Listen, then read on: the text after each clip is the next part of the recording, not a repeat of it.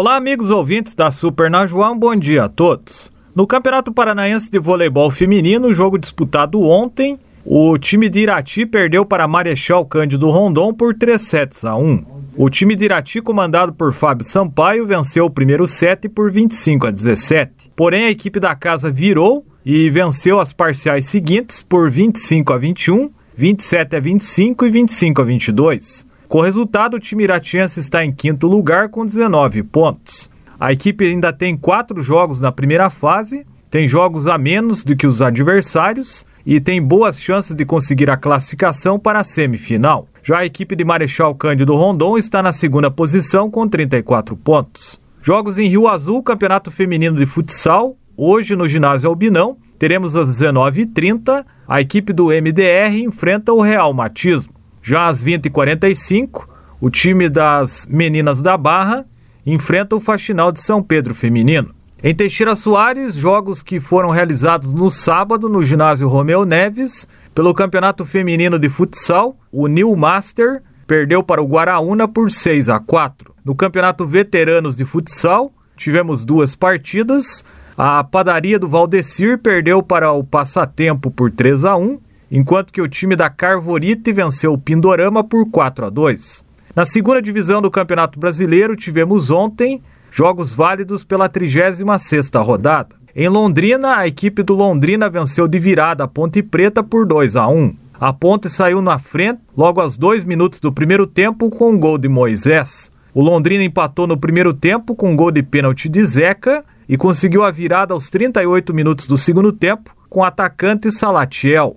A vitória ainda não tirou o Londrina da zona de rebaixamento, mas o time se aproximou de outros times e mantém as chances de escapar do descenso. No Rio de Janeiro, o Botafogo ganhou de virada do Operário por 2 a 1 e garantiu acesso para a primeira divisão.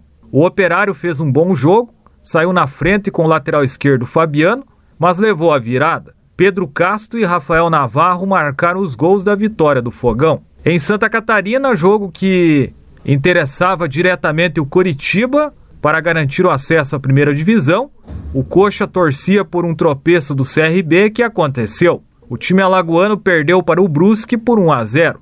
Thiago Alagoano fez o gol da vitória do Brusque, que consequentemente garantiu o acesso para o Coxa à primeira divisão. Nos outros jogos de ontem, o Náutico venceu o Sampaio Correia por 2 a 1, Vila Nova de Goiás e Vasco empataram em 2 a 2 e o Remo perdeu para o Goiás por 1 a 0. A classificação da Série B, faltando duas rodadas para o término da competição, o líder Botafogo tem 66 pontos. Já o Curitiba está em segundo com 64. Essas duas equipes já têm acesso garantido para a primeira divisão no ano que vem. Em terceiro lugar está o Goiás com 61 pontos, quarto Guarani com 59. Outros times, o Vasco é o nono colocado com 48, só cumpre tabela até o final, não tem mais chances de subir para a primeira divisão.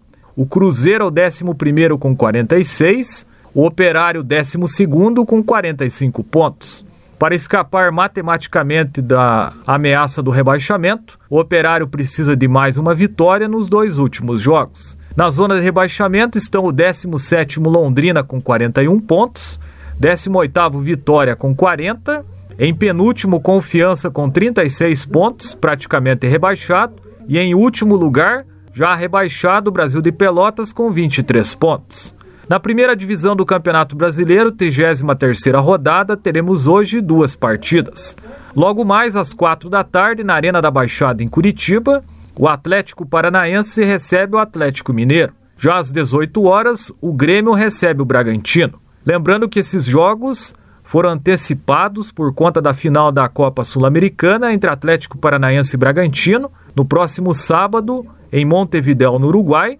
Então, os jogos do final de semana dessas equipes, o Bragantino já antecipou o confronto que teria com o Sport, e o Atlético Paranaense teve seu jogo contra o São Paulo adiado. As partidas desses dois times que seriam realizados no meio de semana foram antecipadas para hoje, para que as equipes possam se preparar e fazer a viagem para o Uruguai. Por conta dessa partida, dessa decisão do sábado, os técnicos do Atlético Paranaense Alberto Valentim e o Maurício Barbieri do Bragantino provavelmente devem mandar equipes mistas com vários reservas a campo nos jogos de hoje. Pelas eliminatórias sul-americanas da Copa de 2022 no Catar, a 14ª rodada marca para hoje, 17 horas, a Bolívia recebe o Uruguai. 18 horas teremos Venezuela e Peru, 20 horas Colômbia e Paraguai. Às 20h30 teremos o clássico entre Argentina e Brasil.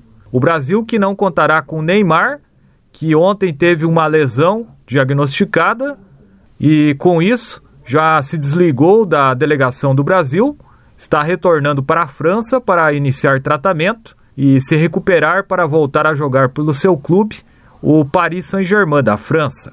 Lembrando que o Brasil já tem vaga assegurada na Copa do Mundo e a Argentina, se vencer o Brasil, consegue a vaga matematicamente para a Copa do ano que vem. Hoje também teremos às 21h15 Chile e Equador pelas eliminatórias. Essas são as informações do esporte nesta terça-feira. Rodrigo Zubi para a Super Najuá.